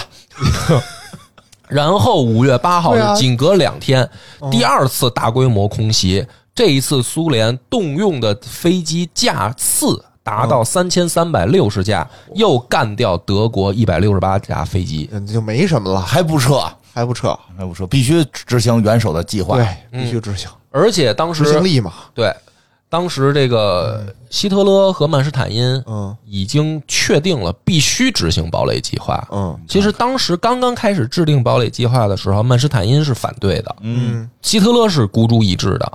你记着啊这个事儿，因为后来有反转。哦，然后呢，等到第一次空军较量完以后，这个苏军这边开始动用情报站，哦就是当时二战最大的一个间谍情报网叫露西间谍网，哦，就是二战当中很多的关键信息是从这个情报网上透露出来的。哦，而这个情报网当时已经给了苏联，就是特别详细的具体日期，哦，就是估计德国会在比如说几月进攻，已经得到了哦。这么详细而这边呢，就德国这边，曼施坦因啊，啊，就他已经感觉到了对手也在加固防线，他认为曼施坦因这个时候认为德军已经错过战机了，就就别打了，对，他就对吧向人家希已特经勒，反应过来了，对他向希特勒就建议说，可能没那么保险了，嗯，因为德国之前发动闪电战，很多都是打的出其不意，对呀，就是你其实趁趁你不注意给趁你法嘴国巴，对趁法国 啊，不注不注意或者没想明白的时候，对啊主要，哦那是主要那是法国啊，这我这今日如法来了吗？ 他那个那个，嗯不是叫什么他马奇诺也不是说我硬刚马奇诺，他不也绕过去了不吗？主要打法国的时候，法国根本就没输，但是他们就投降，就投降就爱是吧投降，喜欢投降投降。所以曼施坦因认为说，我们这一次可能已经错过战机了。嗯希特勒这个时候也在犹豫，有就别打了，嗯，于是呢，他决定的是，就是他现在的计划是推迟时间。为什么？嗯哦说我要造更多的豹式和虎哦式。我以为是给苏联更多的时间喘息呢， 非要憋个大的。他们现在太弱，咱们等他养强了再打。我是贝吉啊塔，那是他妈疯 了，我是贝吉塔，必须让杀戮变成完整体。确实有点有点有点疯。 他当时想的特别简单，太就是说我现在的那个豹式和虎式不够多但。他没想过他没人家想过人家人家也能自再再造吗？对，这个就脑子是是古不古德行里安反对他的。哦就是脑子不行。你们说的这个话，古德里安当时也说了，说对面也在造啊，元首，就是咱等个屁啊呀、还不如趁现在推过去呢。是啊，就是反正这个事儿呢，就是最后啊定成，呃，七月五日凌晨嗯开始发动堡垒计划，嗯就德军确实推迟了，嗯，推迟了。当时希特勒发的战前动员临时动员令是这么说的，他就跟德国的这个等于这个战士们说嗯说，今天你们将开始一场伟大的进攻战。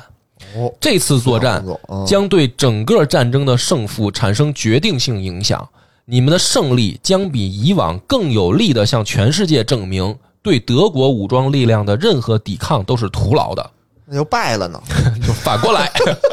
任何对德国武装力量的抵抗都是有效的。真的，这疯子就是一个 然后呢，这个他们定的是七月五号凌晨发动那个堡垒计划嘛，七月四号的傍晚，嗯朱可夫元帅来到了中央方面军司令罗科索夫斯基的指挥所，哎，说抓着一舌头，嗯，就是抓着一个俘虏。哦，这个俘虏说明天一早我们就要总攻了，哟，这是专门过来送信儿的，啊，因为专门当来的时的那个苏联这蒋的，干对 吧？不行，毙了，不信，就是苏联的侦察部队，啊已早就开始在库尔斯克四周频繁活动，就是抓哦抓这个舌头嗯，就是要了解对方的动向嘛。所以他每天他其实都有这种情况发生。嗯但是今天呢，等于来到了这么一个情况，说明天等于早上就是我们的这个总攻计划就要就打响上了，来就说了，没有严刑拷打，那就细节咱就不知道了，哦不知道。我估计被感化了呗，感化了他们也觉得自己那计划是个傻帽呗，就是赶紧过来给跑过来的不是逮过 来的，投诚不知，啊道，反正这个当时朱可夫元帅就想说，这个消息到底准不准确？对呀，对呀，因为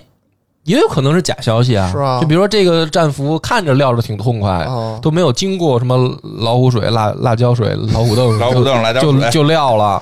说这可靠吗？这个消息，因为一旦误判啊嗯，产生错误的行动，后果非常可怕。那我们是防守方，我们就先那个就准备着呗，但我们也不用进攻嘛，不是，敌不动我不动不是，啊当时这个你往后听你就明白为什么它很重要了。啊呃，凌晨两点的时候，第十三集团军的司令部给朱可夫的指挥部打来电话，说我们我们的侦察营发现德军正在排雷，哦，就是你不能说我以什么什么以静制动，什么我不动，哦那不可能。对方如果动了，你必须要我动，哦得动，哦对吧？对方已经开始在排雷了，他排雷的情况下，德军的就是主力部队就已经进入冲锋阵地了。嗯对吧？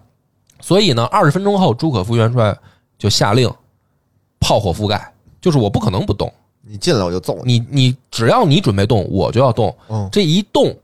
就是这个一百五十二毫米的火榴弹炮和一百三十毫米的加农炮，就咱们在电影里看那种卡秋莎啊火箭弹，就铺天盖地的就直接砸到德军的阵地上。哦，而这个时候，砸早了半个小时，就是消息其实是准确的，哦，但是德军这边就是他离真正执行计划，就是确实是要要动手了，哦，就差这半个小时，哦，所以德军的主力没被打着。哦，就如果说这个消息再判断的更准一点，哦，会有什么现象？嗯就是德军的主力部队刚冲出来哦，迎面就是火炮把你们都清了。所以这个就是非常关键的，就是你到底相不相信？如果你是你是假情报，你这一轮那我不能看见，我看见你出来了，我再砸你，完了这不行吗？晚了，不行、哦不行，就是你要提前设置好你的那个等于攻击点啊。当然，我也不是军事专家，嗯我也不是参加过二战的人，这是我只能从纸面上看啊，就是哦说为什么这个消息要非常精确，明白，而且还有一点是，你一旦发动炮火袭击，你会暴露你所有的火炮点。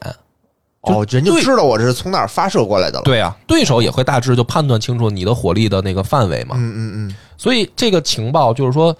呃，早了半个小时，但是呢，也打着德军了，哦，所吓以唬他们一下，也打着了，所以德军的这个怎么办？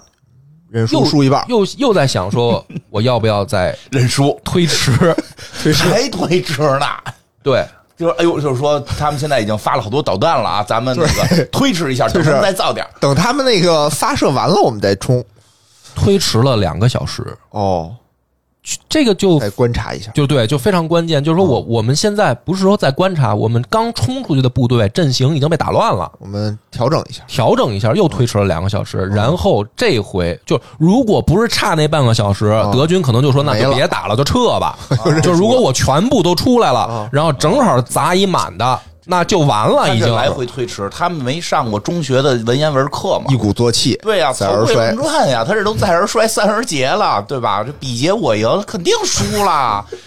然后这个推迟两个小时以 后那不够啊啊，这个德军就以楔形方阵，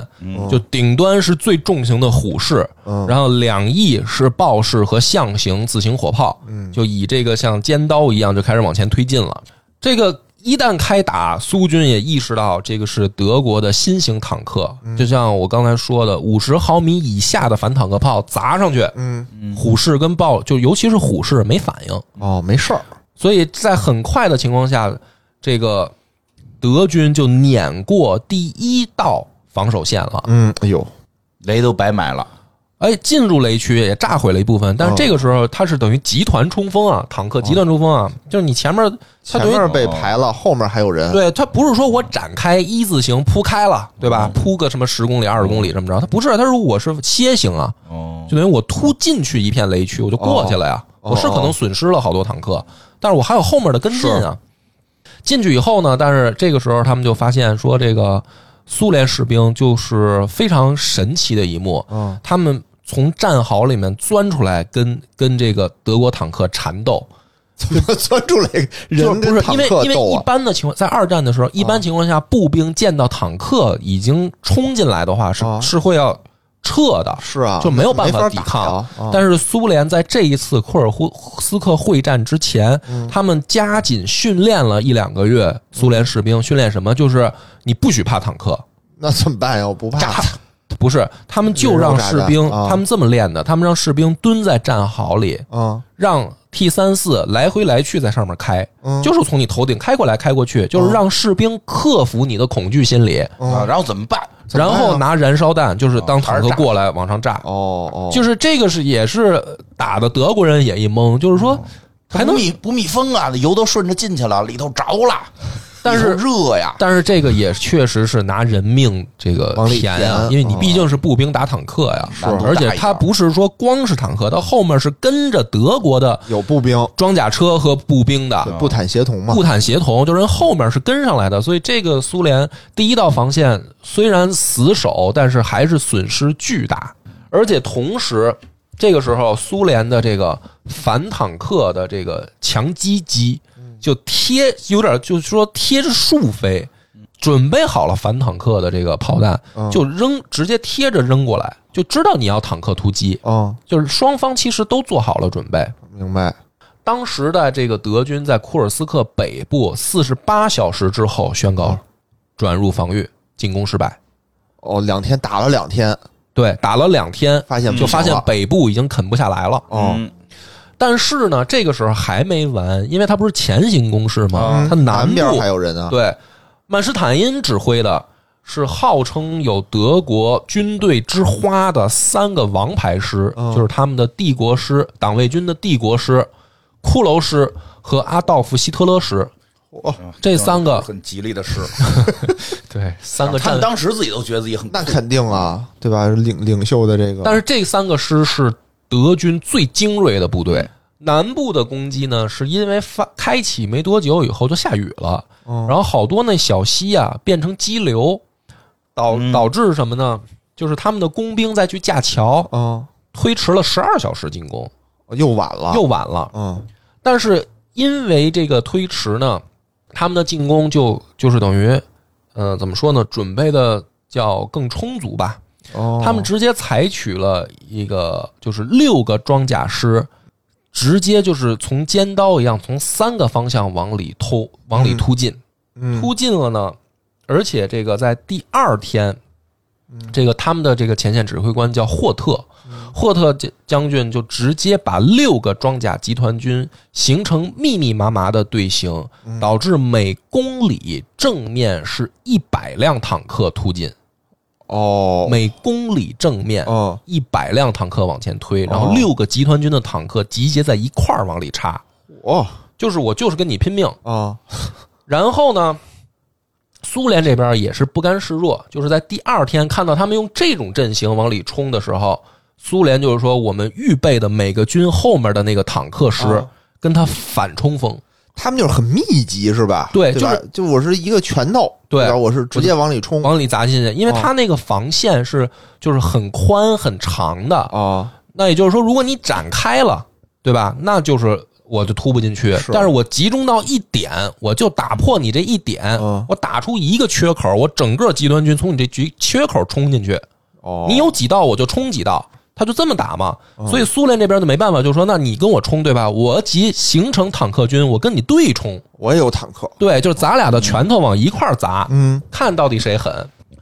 所以在这样的情况下，经过了三天，就是这哎种呀对冲，啊，然后德军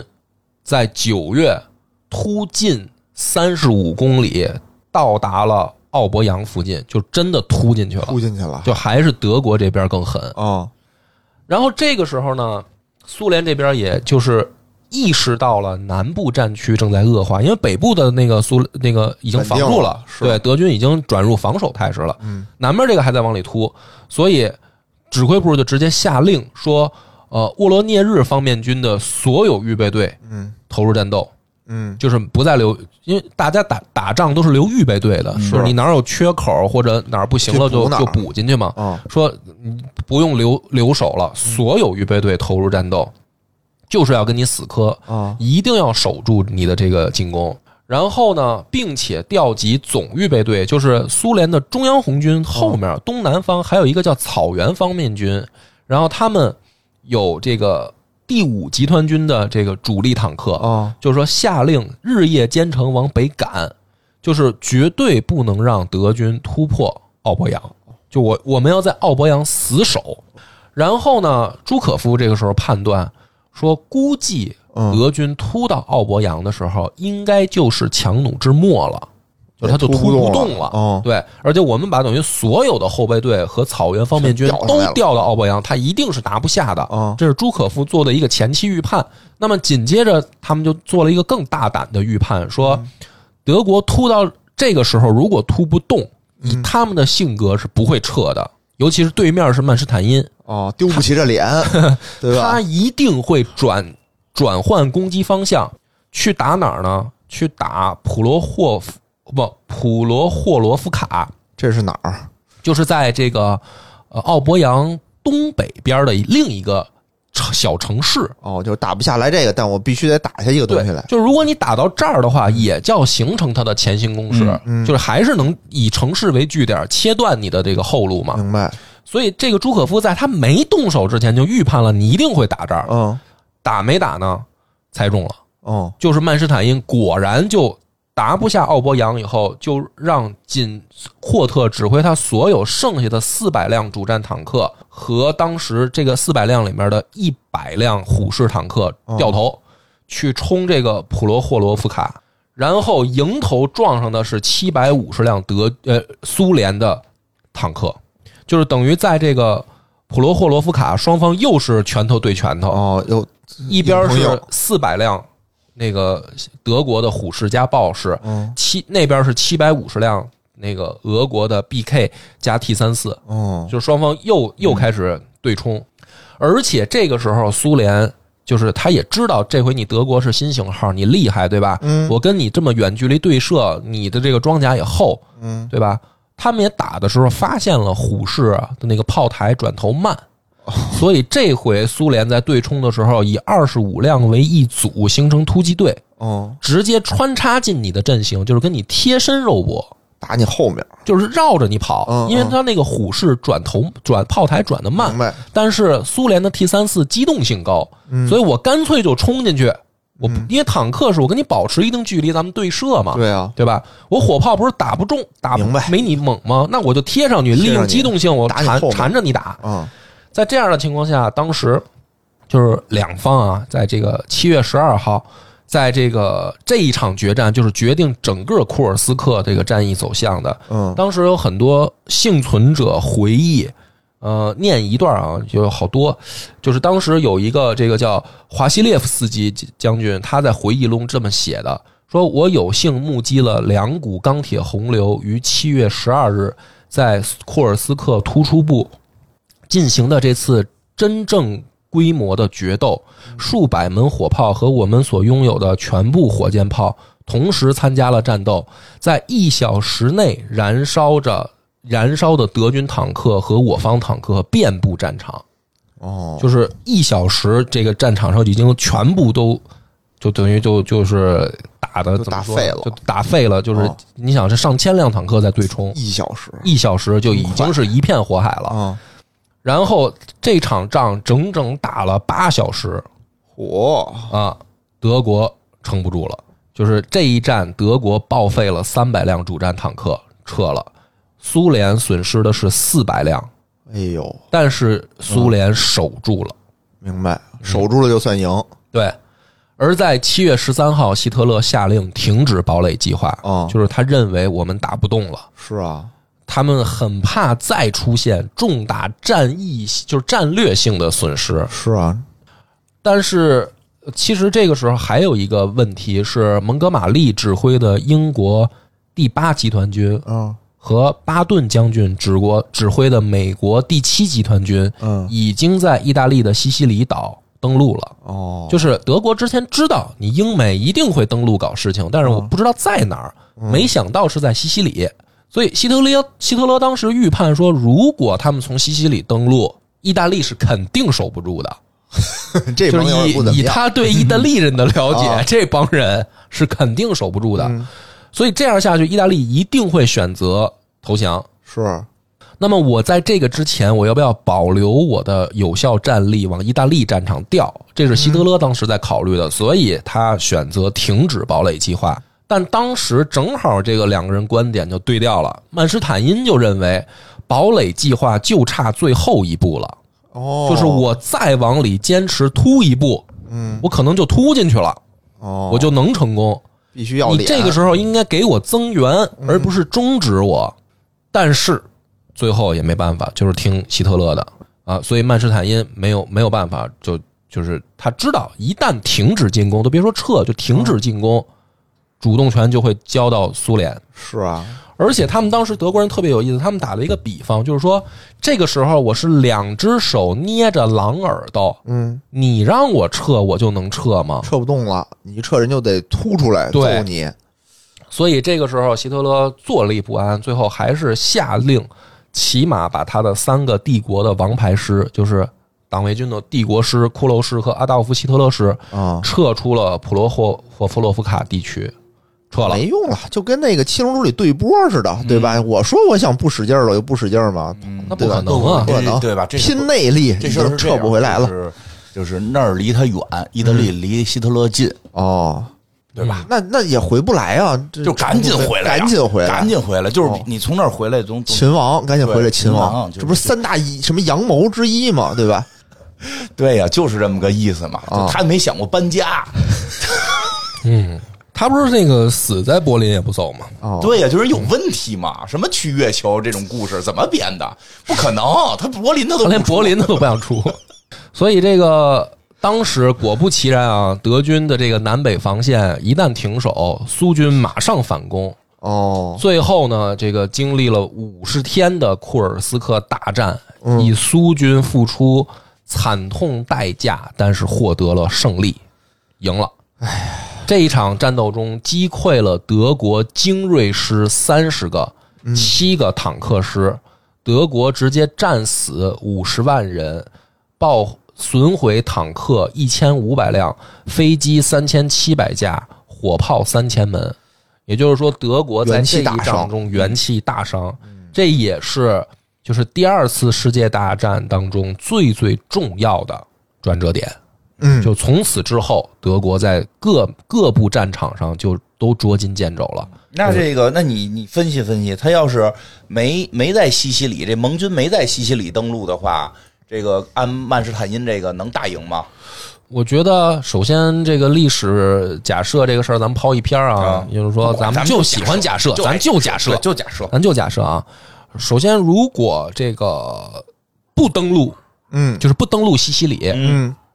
那么这一场仗胜负就是犹未可知。哦，因为曼施坦因也好，古德里安也好，这些德国的高级将领，嗯，他们在之前很多次作战当中，就是碰到说难啃的骨头我硬啃下来，嗯哦，就是很厉害，这不是他第一次碰到这种局面了，嗯，很多时候都是靠发疯一般的这种突击冲锋跟敌人就是血战。嗯，拼耐才力，才也是拼到最后打不的过疯子，啊、那就是嗯是说白了，就就是金花说这话对，就是我我跟你比疯的话，你不一定能能扛得住。哦，那么这一次也是曼施坦因最后做出的那个，就是等于建议，嗯嗯是有他的道理的，因为确实苏联那边的战损也很打大，很大，但人家主场啊，你甭管是主场啊还是怎么着，就是确实你首先从战场上纸面上一看，哦他每一场战役虽然都是。苏联就是守住了，哦但是你从战损上来看，嗯每一场报废的坦克都比德国多，哦，而且能拿回来修修吗？修不不了了，， 不行不行，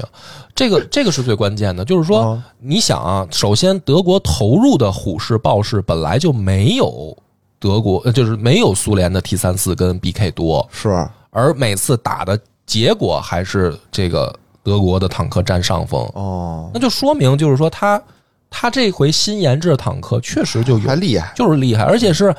进攻方是德国，防守方是苏联啊，是啊嗯就是一方是布好了战线、战壕、地雷阵，等着你趟啊。哦，在这样的情况下，不但突进去了，而且战损比对方小，所以就是说还是很厉，害曼施坦因的指挥和决策没有出现重大失误。就是你既然制定了所谓的战役目标，嗯，你而且你即将要快快能实现的时候，你这个时候撤，的确是就是你撤也没用，主要是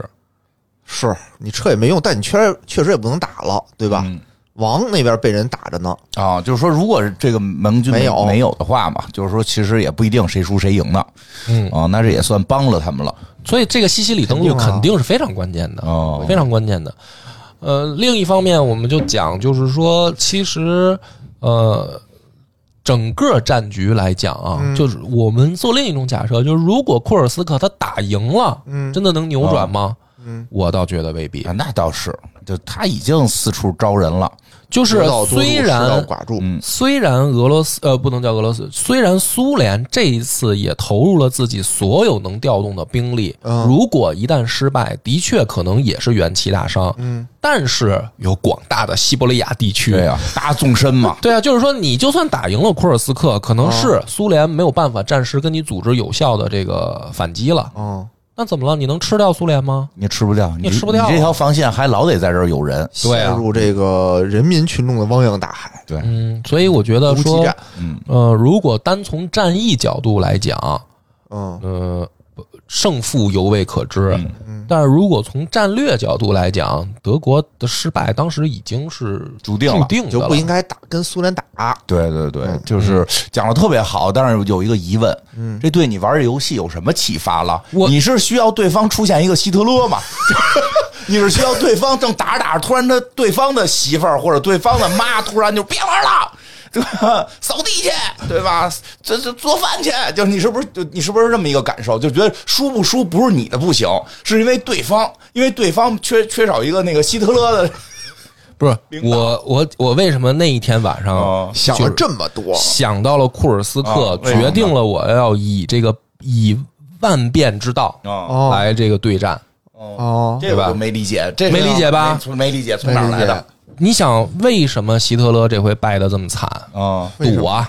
对吧？我我就跟你揪这一点，你不是有 T 三四吗？我坦克不行，好，我造坦克，嗯我造坦克，我造大量坦克，我就坦克正面突你，嗯这不就是陷入了一种小项思维吗？嗯，就是我制定一个战术，我把这个战术发挥到极致，我把所有的筹码都压在这一把上。但但但他确实可能差点就赢了呀，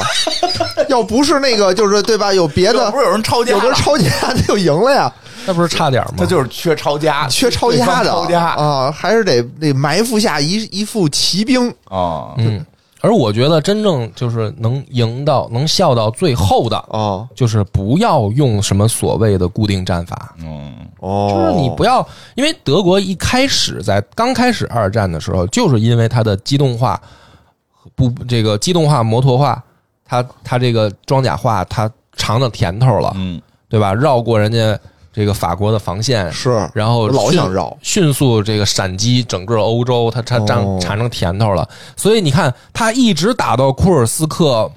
的时有候，惯性思维他，还是这么玩儿有这叫什么路径依赖了。哎，你这这几个词对儿吧哦整的不错，啊。 这个词儿整的有路径依赖，我我闪电战能赢，就是我觉得我每次都得用闪电这战种赢情。况就缺乏创新，嗯，对 吧？你实际上从哦这有道个理咱们咱们整个讲啊，哦从海军方面，德国的主战舰全部已经被摁在港里了。哦，出去从了北欧来的资源，从北非来的资源，制海权早就丢了，嗯对吧？就是从二战整个角度来讲，是制空就看库尔斯克这一场打的也是稀碎，哦嗯对吧？上就被人干了，情报战也是稀碎。没了。你从头到尾还一直想用路径依赖你的这个装甲部队冲锋、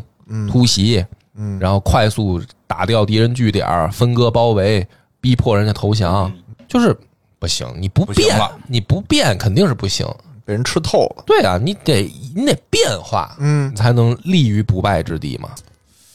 我觉得啊，我觉得他就不应该打， 对，他不打他就不会输。那你这不是废话吗？对，所以你的意思我就不该玩你就了。没玩儿，你不玩儿，你就他立于退不白款了之，地他。退款了，他就没有这气声，你知道吗？啊、你等着吧，野哥，你等我站到这个两万分的这个榜首的时候你，现在多少分？我现在三千分，加油！嗯啊！波哥，我们看好你这一天。看好你啊！但是啊我我已经慢慢找到了这个，这我感觉我我有的时候在那儿，我看着屏幕，我感觉我眼前是一个太极图，你知道吗？就是是道， 两边的我们两边的士兵冲到一块儿，在我眼里是一个旋转的八卦啊你。那个你那个是低血糖了，你玩儿太多不睡觉。好好休息，波哥，真的，有的时候我觉得吧，那个对正你应常该的再作看息，看什么隆隆妹儿的故事，嗯她那儿怎么输的？得病了，她去不了前线，你身体得注意。身体最重要，真的身不体最重要我还是不建议你这么熬夜玩游戏。对，超油假如不能没有你皮肤病犯了，据说当时二战的时候一堆皮肤啊病，就就二战德国士兵，我研究皮肤病史，就是 湿疹啊、银屑病啊，都是全从那他边妈儿犯了，哦就是压力过大，压力过大。波哥别有这么大压力，你真你的。现在还行还行哎注意注意你的情绪。对对对所以对对，这个今天呢，就是挺好嗯通过这个游戏啊，我们讲了一段二战的故事。当然，这个里边很精呢彩，很精彩，嬉笑怒骂嘛，但是演战争没那么没那么搞笑，对是吧远离战争很严肃的一件事儿。然后法西斯是绝对是是错误的，对，嗯，啊，那肯这个我定们。在最后嘱咐一句啊，对对对啊结果讲了半天德国的虎式豹式，你就以为什么这个德国是怎么着了？对对对不是那么回事儿啊啊对不是那么回事儿啊。今天就到这儿，感谢大家收听好。的，好，拜拜拜。拜。